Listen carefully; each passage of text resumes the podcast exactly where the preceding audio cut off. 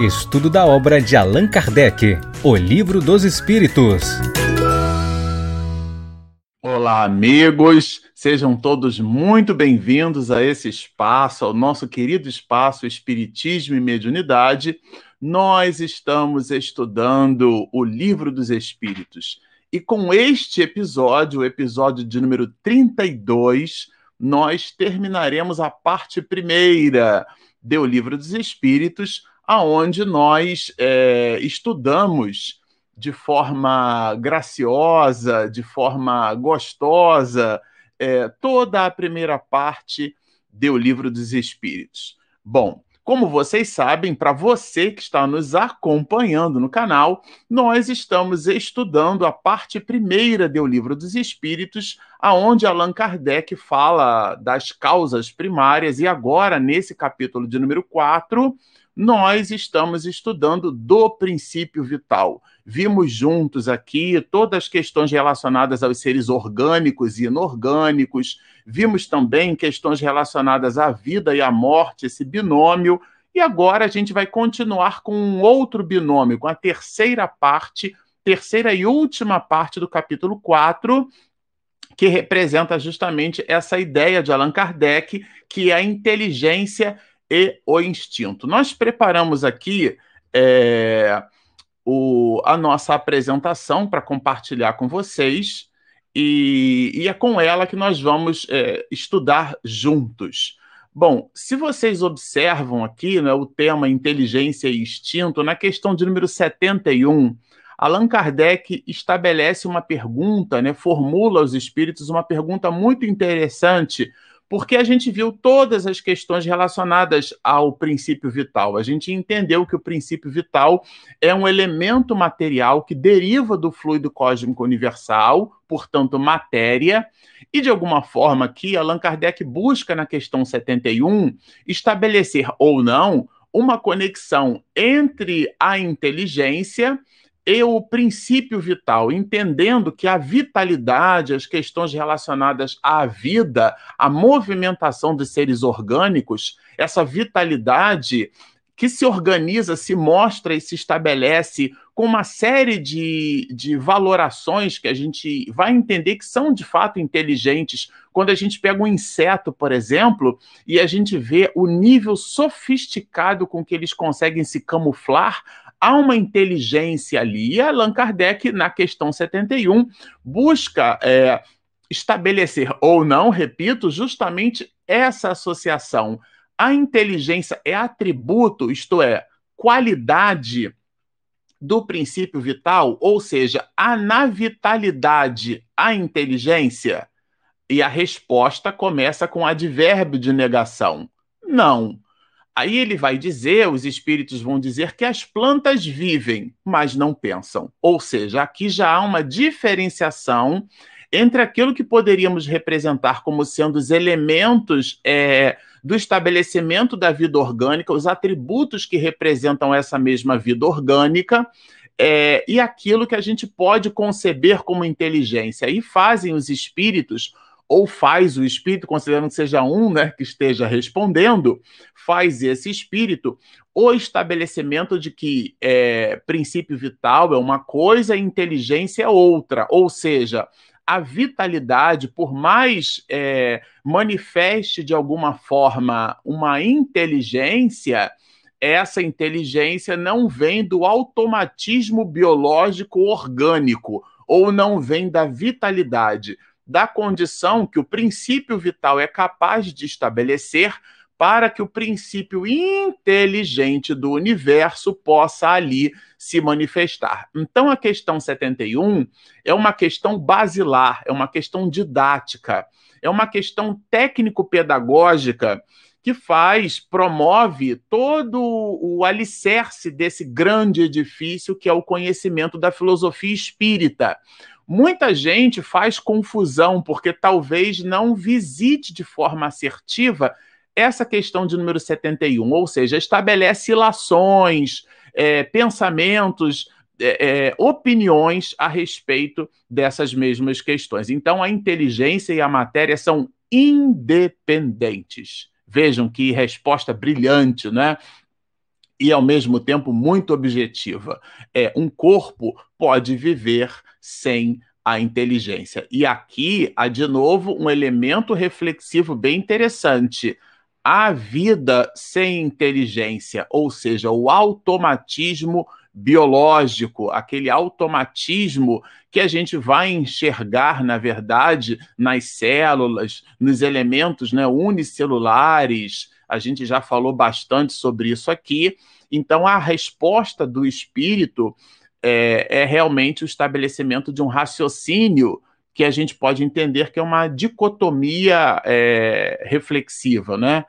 É, a inteligência só por meio dos órgãos materiais pode manifestar-se. Aqui é um contraponto, né? Já que começa com uma conjunção adversativa, ou seja, por mais eu possa ter a vida biológica sem a manifestação da inteligência, eu preciso, a inteligência precisa dessa mesma vida biológica, isto é, da matéria, para manifestar-se, ou seja, para manifestar a sua inteligência. Né? O espírito se une à matéria animalizada. Por isso, inclusive, quando a gente viu as questões relacionadas ao perispírito, que é o corpo do espírito, o espírito sendo imaterial, ele vai precisar de um agente material para manifestar-se. Esse agente é justamente o corpo do espírito ou o corpo espiritual. Em última análise, o perispírito. Então, nessa perspectiva, essa questão de número 71, ela vai representar para a gente uma reflexão para que a gente estabeleça uma distinção entre a vida orgânica e a vida inteligente. A inteligência, ela só vem do princípio inteligente. E o princípio inteligente, a gente já estudou isso aqui, é o espírito que vai estagiando nestas construções orgânicas primeiras até o momento aonde desenvolvendo a sua individualidade recebe aquele carimbo de espírito simples e ignorante e reconhecendo-se a si mesmo, a gente vai perceber isso aqui, Allan Kardec volta à baila nessa parte de número 71, é um professor, então ele estabelece uma valoração didática. A gente sempre diz isso aqui no canal, né? Toda repetição é sempre um instrumento didático de fixação. E ele faz exatamente isso. Ele repete alguns conceitos para fixarmos estes mesmos conceitos. E um deles é esse: são essas relações que o princípio inteligente do universo exerce com os compostos orgânicos materiais para manifestar a sua inteligência. É isso que aqui a gente vai observar escrito, né, como sendo, olha, a intelectualização da matéria. A intelectualização da matéria é a manifestação da inteligência do espírito no composto orgânico ou material. E Allan Kardec, ele coloca uma espécie de tradução tá, para essa mesma resposta, né? Estabelece aqui reflexões brilhantes. A inteligência é uma faculdade especial. E é bem interessante a gente perceber isso, porque e anotar isso, porque os espíritos vão nos mostrar que o instinto é uma forma de inteligência. Então aqui essa questão que poderia se apresentar o eu, uma conjunção aditiva né, da ideia de soma, a gente poderia estabelecer uma, uma espécie de, de visão é, dualista, né? ou seja, inteligência é uma coisa e instinto é outra. E a gente vai perceber com os espíritos ao longo dessa live se você ficar até o final, você vai perceber que existem pontos em comum e existem pontos específicos entre a conceituação espírita relacionada à inteligência e aquilo que a doutrina espírita também estabelece como sendo o instinto. Por isso que Allan Kardec vai sofisticar essas relações e vai nos dizer que a inteligência é uma faculdade especial, é uma faculdade do espírito, não pertence ao automatismo biológico, né? E ela é essa faculdade peculiar, né? Ela se apresenta de maneira bem interessante em algumas classes de seres orgânicos. E é através dessas classes que a gente tem aqui, então, o pensamento. A gente até colocou aqui o automatismo biológico, que é a, a justamente a a definição do automatismo biológico, né, a realização de atos sem intervenção da vontade consciente, ou seja, o batimento do nosso coração, a gente não comanda ele. Existe também o, o, o automatismo psíquico, né, da própria psique, da própria mente, que é o desenvolvimento, é, é o conjunto de processos mentais que se desenvolvem sem intervenção de uma inteligência. Por exemplo, o maneirismo, né, aquelas manias que a gente tem que quando a gente percebe, nós já as executamos. Isso a, a psicologia e a psiquiatria também vai colocar na conta do automatismo psíquico que ele existe entre nós. Agora, aqui, desdobrando essa mesma questão, Allan Kardec vai falar da vontade de atuar. Né? Essa vontade de atuar, que é essa consciência, é ela que, na verdade, vai estabelecer uma visão, aí sim, monista, porque uma, uma visão da individualidade. É, essa ideia do indivíduo, né? Até a biologia chama, por exemplo, as baleias, né? É o indivíduo. Do ponto de vista biológico, os seres vivos são classificados como indivíduo, dentro dessa visão monista, dentro dessa visão individual. Então, por mais sejam os animais, é, os seres vivos, com características próprias em relação à, à sua espécie, é bem curioso a gente observar que cada um possui as suas especificidades próprias, né? Os cães, de um modo geral, por mais sejam cães e com características de cães, eles desenvolvem no hábito da, das suas relações com os seres humanos características diferenciadas, né? No mínimo, o gosto é pelo dono tá certo? Então ele tem ações e reações, né, muito próprias em função do ecossistema onde ele se movimenta e cada cão, mesmo sendo um cão, vai possuir características diferentes. Isso já representa o pródromo da individualidade de cada qual. E na verdade, além de é, é isso tudo, né, mostra que existem os meios. Isso representa então os meios para que se estabeleçam relações com o mundo exterior. E eles, então, através desses meios, conseguem, de alguma maneira, prover as suas necessidades, ou seja, interfaceando com o mundo, é, nós, os espíritos, podemos então é, estabelecer o desenvolvimento da nossa individualidade. E Allan Kardec aqui, isso aqui é Allan Kardec comentando, tá, gente? Ele, ele estabelece três visões para é, é, esse binômio né, é, da vida e do instinto, da inteligência e do instinto. Ele vai dizer que existem os seres inanimados, e aí ele trabalha esse conceito de seres, né? Quando ele coloca, por exemplo, o, o, o, mineral ali, né? Os seres inanimados, vocês lembram disso? Sem ânima, sem alma, portanto, sem vitalidade, sem vida. E, e aqui ele coloca essa, essa, nessa perspectiva é aquilo que ele chama de seres compondo essa distinção. Depois ele vai falar dos seres animados, ou seja, os que possuem ânima, alma, mas que não pensam, como é o caso dos vegetais, como é o caso das plantas, né?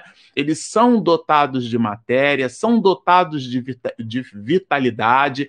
A gente já viu aqui que eles apresentam o, o, o fluido vital, é, necessário para que o espírito, que é o, o princípio inteligente do universo, possa neles atuar, ou seja, naqueles compostos orgânicos entre o composto orgânico e o espírito, há um elemento no meio, que é o princípio vital, é uma espécie de pilha, né? É, a gente, inclusive, mostrou isso aqui, é necessário para que a vitalidade, para que o movimento orgânico com vida inteligente, essa se manifeste. Então, são os segundos, os seres animados que não pensam.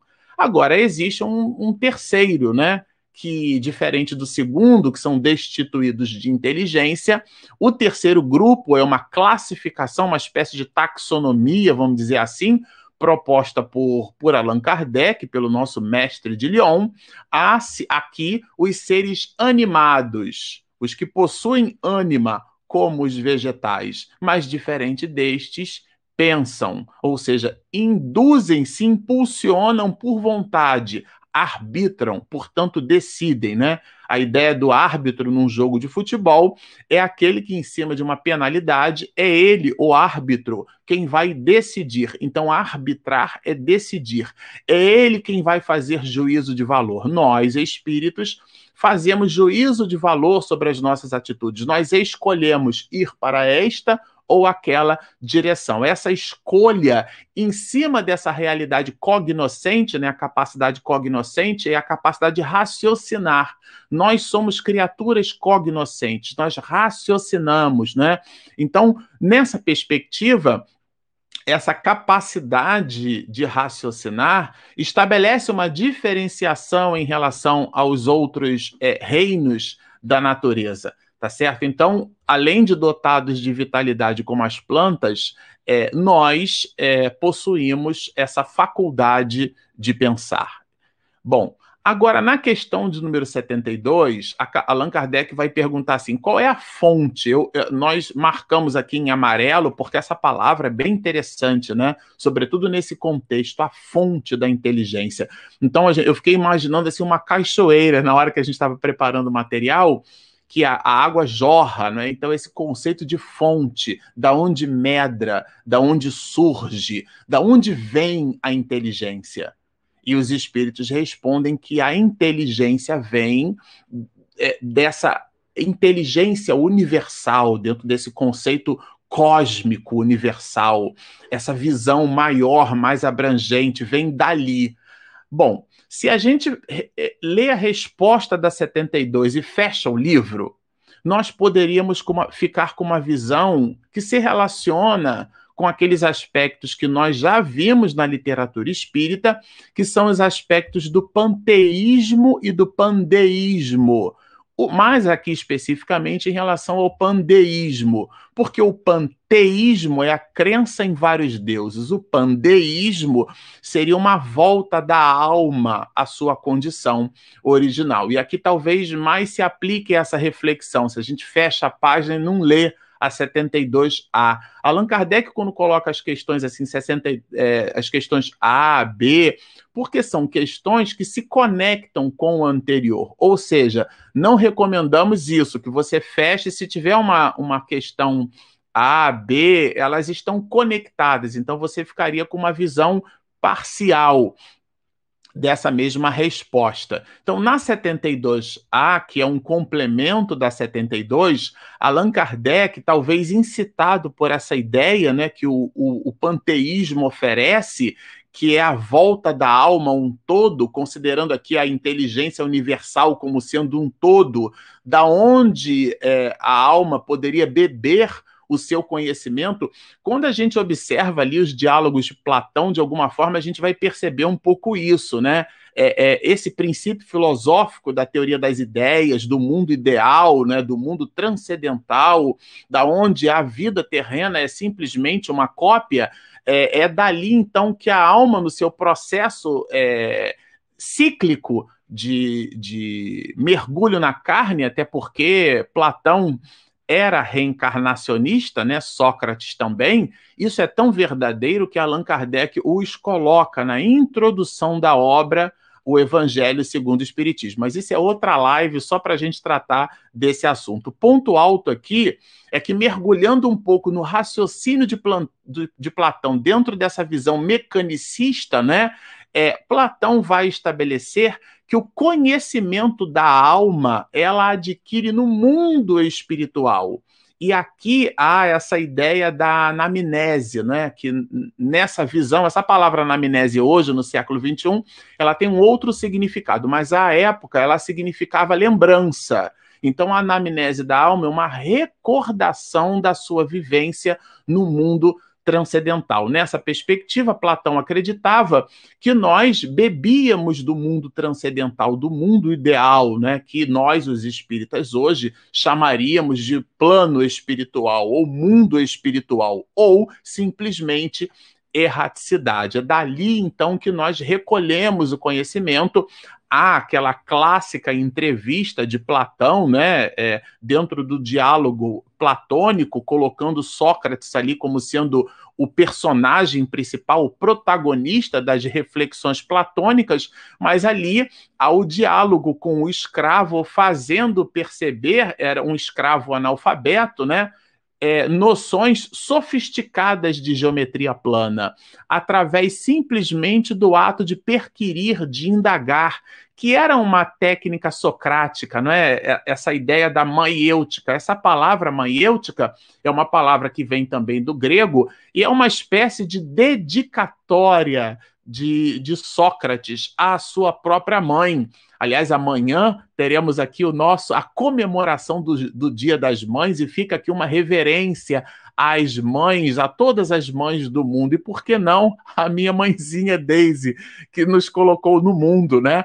Sócrates faz essa homenagem às mães através de sua própria mãe, no momento em que estabelece uma atividade é, da maiêutica, porque a mãe de Sócrates ajudava a pôr é, o, as almas no mundo, portanto, dar à luz, fornecer luz aos rebentos, né? essa ideia do parto, ela era parteira, daí vem essa palavra maiêutica. Então, ele, Sócrates, estabeleceu um princípio que as perguntas e respostas que ele fazia incitavam essas perguntas é, que ele fazia as pessoas a parirem, a produzirem as suas próprias ideias. Então, o conceito de maiêutica vem um pouco daí.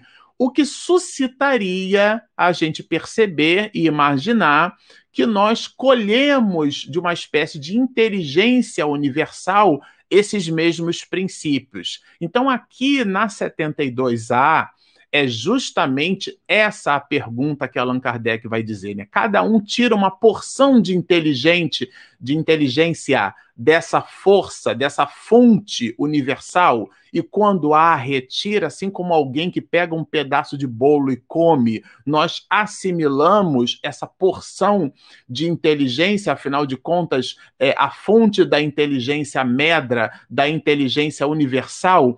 Então é como se a inteligência universal fosse uma fonte, uma cachoeira, e a gente vai ali com uma jarra e pega uma porção dessa fonte e toma de beber. Seria metaforicamente, né, de maneira alegórica, seria esse o raciocínio, isto é, a alma retira de um outro elemento, assim como retira do princípio vital a vitalidade, os mecanismos de vitalidade para que os compostos orgânicos ofereçam é, condições para que a inteligência se manifeste, seria possível, então, aos, é, aos, é, a essas mesmas almas retirarem desses compostos é, universais de inteligência a sua forma de, de, de construção dos seus elementos cognitivos, porque afinal de contas, o que vai de alguma maneira né, nos diferenciar em relação aos outros reinos da natureza é essa nossa brilhante condição cognoscente. A alma retiraria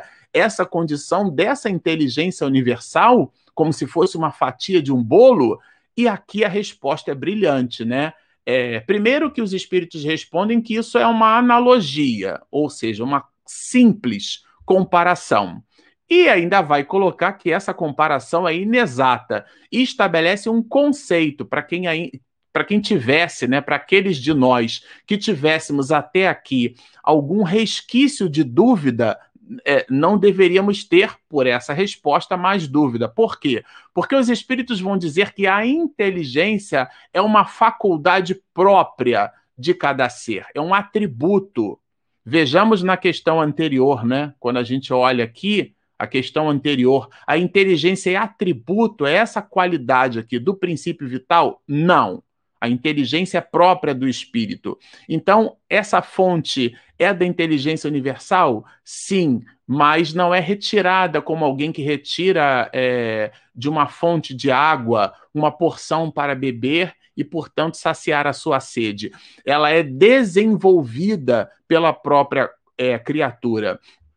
E dizem mais os espíritos aqui: essa inteligência constitui a individualidade moral de cada qual, mas coloca aqui que há coisas que a nós homens não nos é dado penetrar, portanto saber, conhecer, né?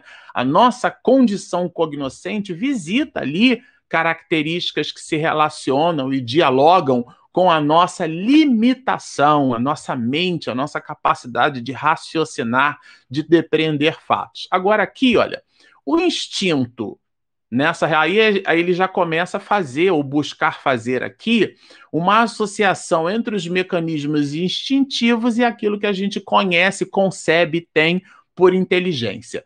O instinto independe da inteligência, manifesta-se de forma independente, precisamente, isso aqui é um advérbio de modo, né? De modo preciso, não. Aí, olha a resposta interessante dos espíritos. O instinto é uma espécie de inteligência.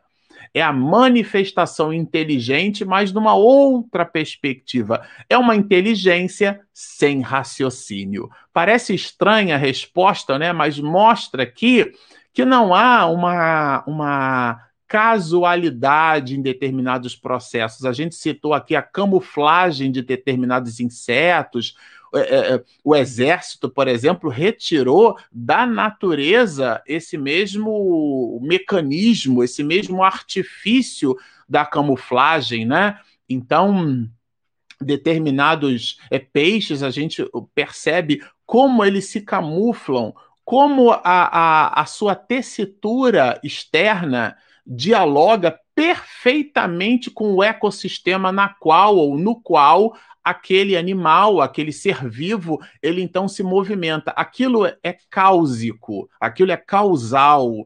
Daí a, os gregos chamarem de cosmos e não de caos. Aquilo possui uma relação causal, original, é primordial no sentido de primeira, não é? na visão de Aristóteles. Então essa visão primordial é uma visão inicial, é ela que consegue conceber e, portanto, responder estas mesmas questões. Então o instinto é uma espécie de inteligência e é uma inteligência sem raciocínio, porque aquilo que se nos mostra brilhante do ponto de vista da sua manifestação física, afinal de contas, é realmente brilhante. Determinadas borboletas, quando abrem as asas, elas se colocam no tronco de uma, de uma árvore, né? E, e num, numa visão primeira, a gente não consegue estabelecer o que representa a coloração do tronco daquela árvore e o que representa a, a borboleta.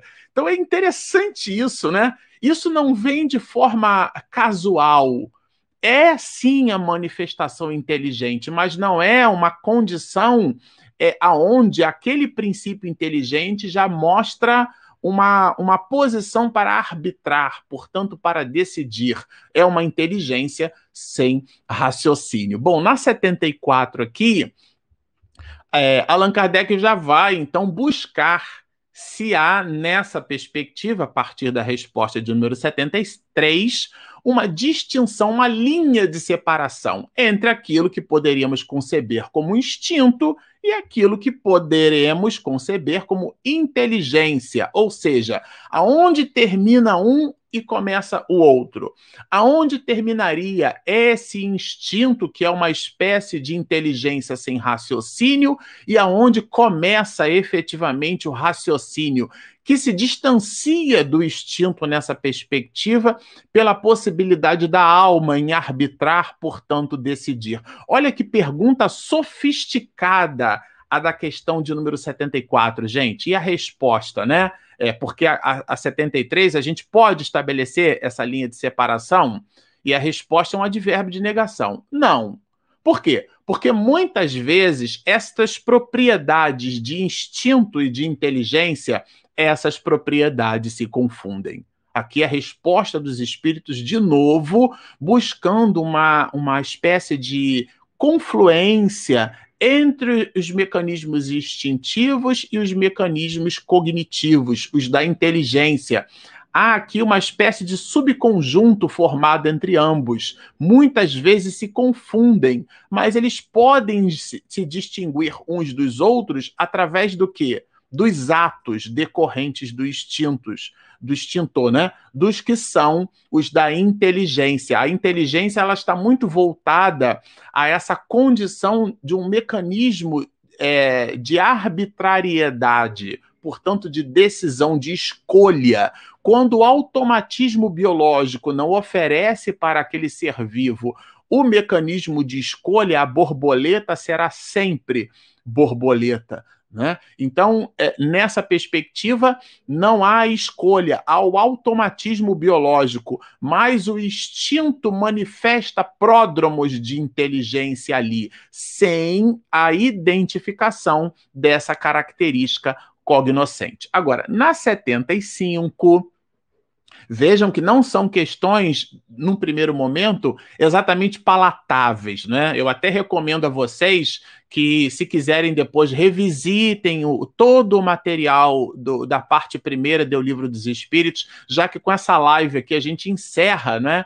toda a parte primeira do livro dos Espíritos. O livro dos Espíritos tem quatro partes, a gente sempre comenta isso aqui. Com essa live de hoje, se você está nos assistindo até aqui, você está hoje terminando conosco a parte primeira do Livro dos Espíritos, que dará origem, inclusive, a uma outra obra, chama-se A Gênese. Por, por sinal, o último livro dos cinco livros da codificação, considerando o Pentateuco, já que Allan Kardec escreveu mais de uma dezena de livros, né? Então, bom, é, aqui a gente vai entender na 75 é, ele fala sobre as faculdades instintivas. Elas não se distinguem, se confundem, mas é, seria certo, né? Ele coloca aqui acertado na tradução de Guilhão Ribeiro, a gente então imaginar que as faculdades instintivas elas diminuem à medida então que crescem as intelectuais, já que elas se confundem, mas percebam que Allan Kardec está buscando estabelecer uma distinção clara.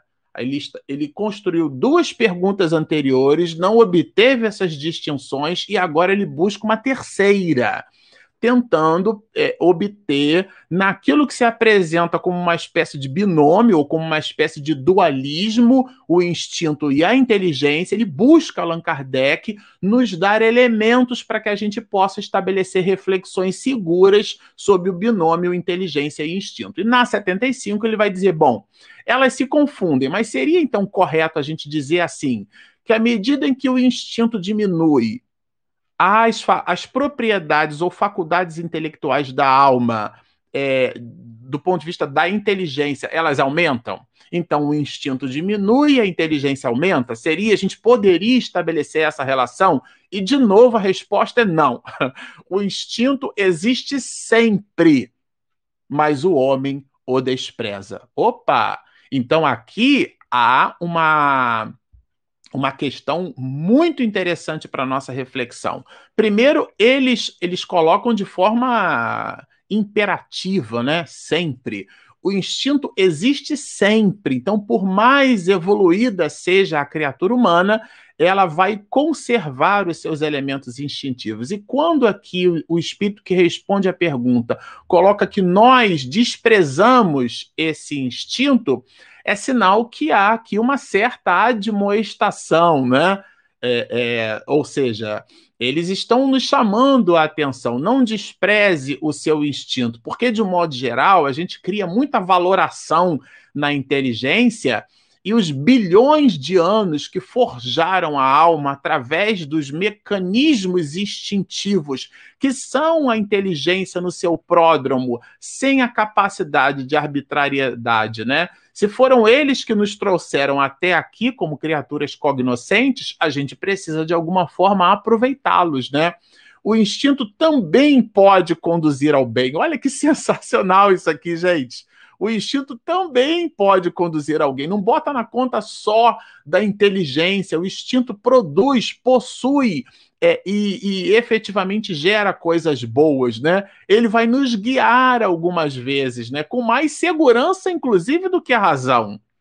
Com mais segurança do que a razão. Agora, na questão, por isso que eu falei para vocês que a gente não pode analisar, não pode fechar aqui, eu li a 75 e fecho. Não, tem a 75A, que é uma continuação da 75. Aqui, é, Allan Kardec seria uma live eh, só para a gente falar sobre a condição da racionalidade, trabalhar valorações relacionadas àquilo que que o, a filosofia clássica vai chamar de episteme, né, ou episteme, que seria justamente essas relações do conhecimento, né? Porque o, o, conhecimento é o que estabelece a condição para que a gente então é, coloque no epicentro os elementos racionais, a razão é a utilização da nossa capacidade reflexiva, do no, dos nossos elementos racionais. Não há conhecimento sem o uso da razão, não há conhecimento sem o uso racional. E aqui, Allan Kardec faz uma pergunta que pode até, dentro dessa reflexão filosófica, parecer estranha porque nem sempre a razão se nos mostra como sendo um guia infalível. Isso, inclusive, pode dialogar é, de forma contrária com todo o pensamento filosófico é, da antiguidade. Porque muito é, assertivamente a gente vai é, quando estudando epistemologia, perceber que a razão é fundamental, é um guia infalível para a obtenção dos elementos racionais. Olha que interessante. E aqui Allan Kardec vai dizer porque nem ele já faz a constatação na pergunta, ele já entende que nem sempre a razão, a razão não nem sempre é esse tribunal de infalibilidade. É, é, é aqui que coloca Allan Kardec, ele coloca como protagonista dessa pergunta um elemento racional reflexivo, né? É, a razão pode se mostrar falível, porque nem sempre é guia infalível a razão. E aqui os espíritos, não contrariando né, todo um conjunto de postulados da nossa filosofia ocidental, eles, eles, os espíritos vão nos dizer, seria sim infalível. Ou seja, os espíritos corroboram da ideia da infalibilidade dos aspectos racionais. Entretanto, nós falseamos essa razão pela nossa má educação. Aqui a má educação não é a condição da criatura importar-se é, de forma deseducada à mesa, né, em pegar os objetos do prato com a mão. Ela extrapola a educação como um conjunto de hábitos adquiridos e coloca mais do que isso, porque eles poderiam estar relacionados única e exclusivamente ao verniz social. Eles extrapolam os espíritos, né? Ela está centrada, ou seja, a razão no distanciamento do orgulho e do egoísmo. Então, é o orgulho e o egoísmo, é a má educação da alma que faz com que ela se distancie da valoração assertiva da razão como guia infalível. Então, por que nem sempre a razão é um guia infalível? Porque ela é falseada. São aquilo, é, é, são os sofismas né, no, no, no na prerrogativa. É, platônica. Então, os sofistas eram aqueles que estavam muito mais relacionados com a técnica da retórica, que é uma técnica dialética brilhante, né? Ou seja, é o poder de convencimento dos outros. É aquilo que a mitologia, oh, perdão, mitologia eu, eu, é um, uma outra live só para trabalhar isso, mas é aquilo que a filosofia é, chamaria, e o próprio Platão, de doxa. É simplesmente uma opinião.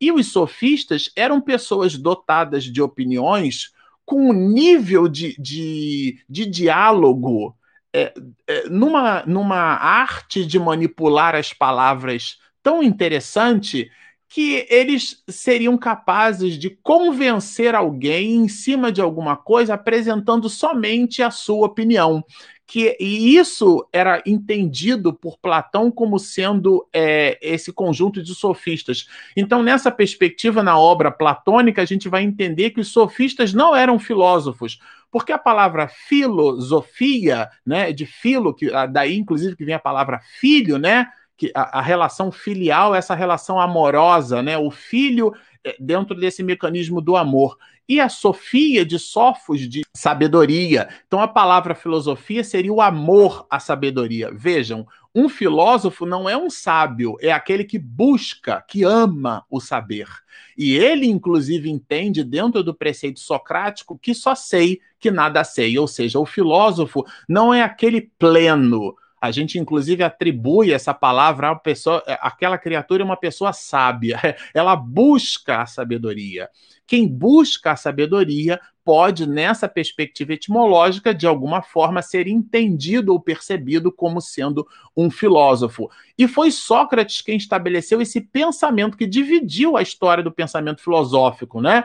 Entre antes e depois dele. Então, inclusive, vocês, a gente vai observar na história da humanidade contemporâneos de Sócrates que eram pré-socráticos. Não eram pré-anteriores a Sócrates porque viveram antes dele. É porque as ideias desses filósofos eram anteriores às ideias de Sócrates. Então vejam que o aspecto racional ele está presente na análise filosófica é, é, que inclusive é tudo aquilo que nós bebemos enquanto filosofia ocidental, tá certo? Vem dali. Então, a razão, ela é falseada por esses sofismas, né, na, na expressão de Platão, que se, se revestem e se manifestam na, na má educação, na habilidade de iludir as pessoas, e essa ilusão, ela é simplesmente a projeção do orgulho e do próprio ego, né? A doutrina do eu, o egoísmo, né? Considerando esse ismo como sendo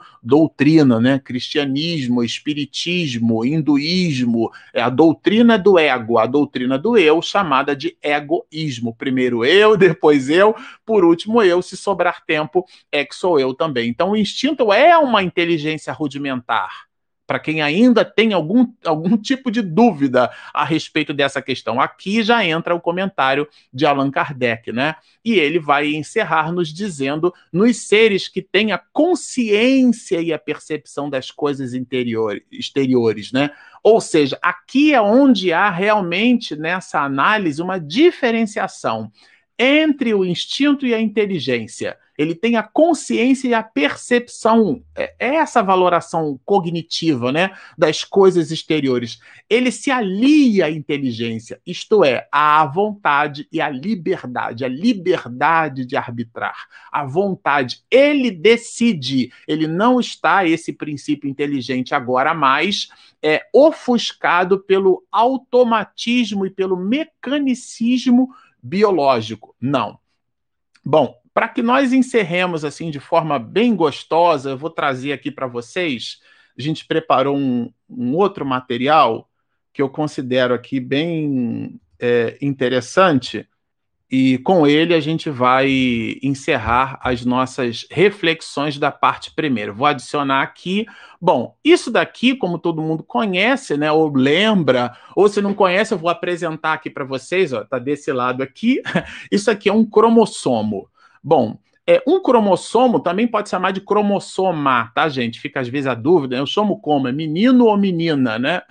Então, isso aqui é uma estrutura, né? Que, aliás, é uma estrutura altamente organizada de uma célula, ela está dentro da célula, e ela contém, como todo mundo lembra, conhece ou já ouviu falar, contém todo o material genético de um organismo, o cromossomo. Bom, é, esse cromossomo, ele tem ali a espécie humana, na verdade, nós, os seres humanos, temos 46 cromossomos, tá, gente? Desses 46, 44 são autossomos. Né? E, e, eu não vou entrar em detalhes, porque não é uma aula de biologia, até porque eu não sou biólogo, né? Mas dois são sexuais, são os responsáveis pela reprodução, tudo bem? É, bom, esses é, cromossomos, se a gente pegar um cromossomo, em biologia molecular, né, bioquímica também estuda isso, os nucleotídeos, né, que são uma espécie de tijolinhos do, do cromossomos, eles são os construtores daqueles ácidos que todo mundo já ouviu falar, né, o DNA ou o RNA. E aqui a mensagem que fica, né? A gente colocou ali no canto superior direito 5 vezes 10 a nona, né?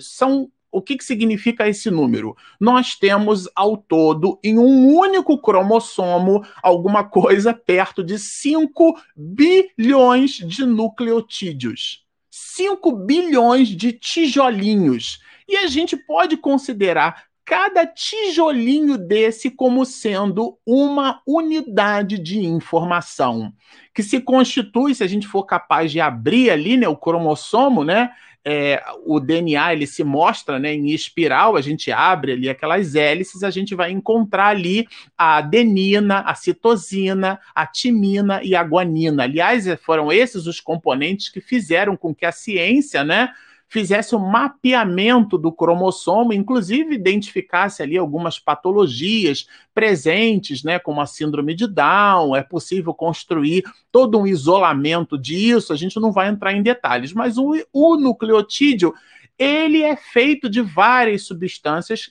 representadas por essas bases aqui. Bom, como a gente disse, um cromossomo tem 5 bilhões e a gente de, de, tijolinhos que a gente pode aqui chamar de 5 bilhões de unidade de informação. É, como nós somos da área da ciência da computação, a gente poderia dizer que essa unidade de informação é um bit. É bit porque vem de binário, né? Binário porque ele só tem duas relações. Então, por exemplo, um time de futebol bicampeão é porque ele ganhou duas vezes. Aqui eu só posso representar por dois valores, ou por zero ou por um. Então é como se o nucleotídeo presente no cromossomo tivesse 5 bilhões de bits. Eu vou convidar vocês a fazer esse raciocínio juntos, né? Aliás, esse é um raciocínio que não é nosso. A gente fez uma pesquisa na internet, o, o professor doutor de cardiologia, né? Enéas foi muito conhecido, notabilizado, sobretudo quando se candidatou à presidência da República pelo Prona, né?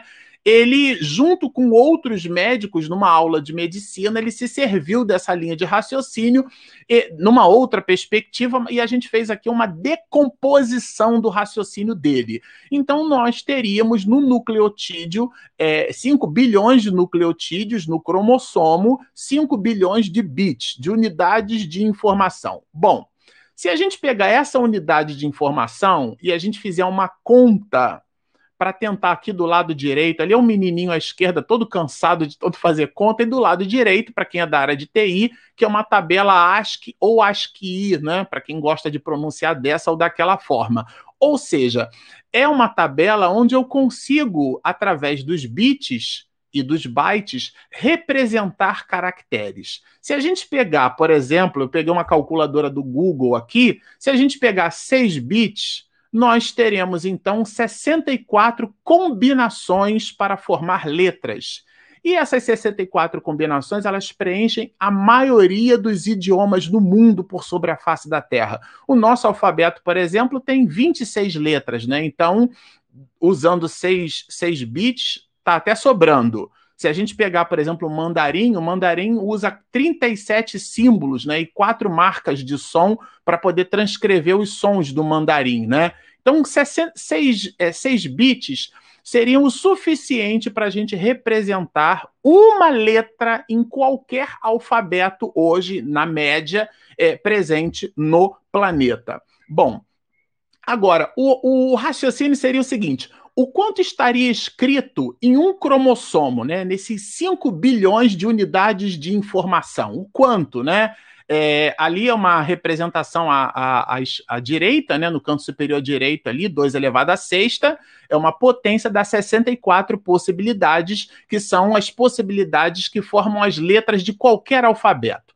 Se a gente fizer é, uma conta, né, nesse sentido, ou seja, se a gente dividir os 5 bilhões de bytes por 6 bytes, a gente vai encontrar nessa divisão alguma coisa perto de 500 milhões de palavras.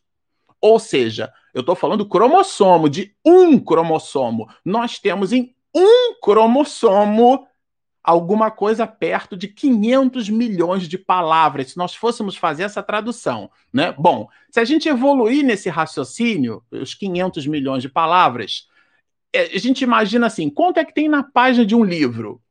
Um livro, se você pegar do ponto de vista médio, a gente vai encontrar alguma coisa perto ali de 300 palavras é, em uma página de um livro, qualquer que seja o livro, de um modo geral, em média, ele tem 300 palavras. Bom, se você dividir aqueles 500 milhões que a gente achou lá por 300, a gente vai encontrar alguma coisa perto de 4 mil livros. Eu. Um livro desse aqui, eu peguei a Bíblia, por exemplo. A Bíblia É como se nós tivéssemos em um único cromossomo 4 mil Bíblias dentro de uma unidade, dentro de um cromossomo. Peguei um outro livro aqui, eu, eu escolhi os livros grossões aqui para passar para vocês. Isso daqui, vocês imaginam? 4 mil, isso aqui é um, um livro de certificação, né? É, é, 4 mil livros desses presentes em um único cromossomo. Aí vocês vão perguntar assim, Marcelo, aonde você está querendo chegar? É, para nós encerrarmos esse bloco da parte primeira que trata das causas primárias.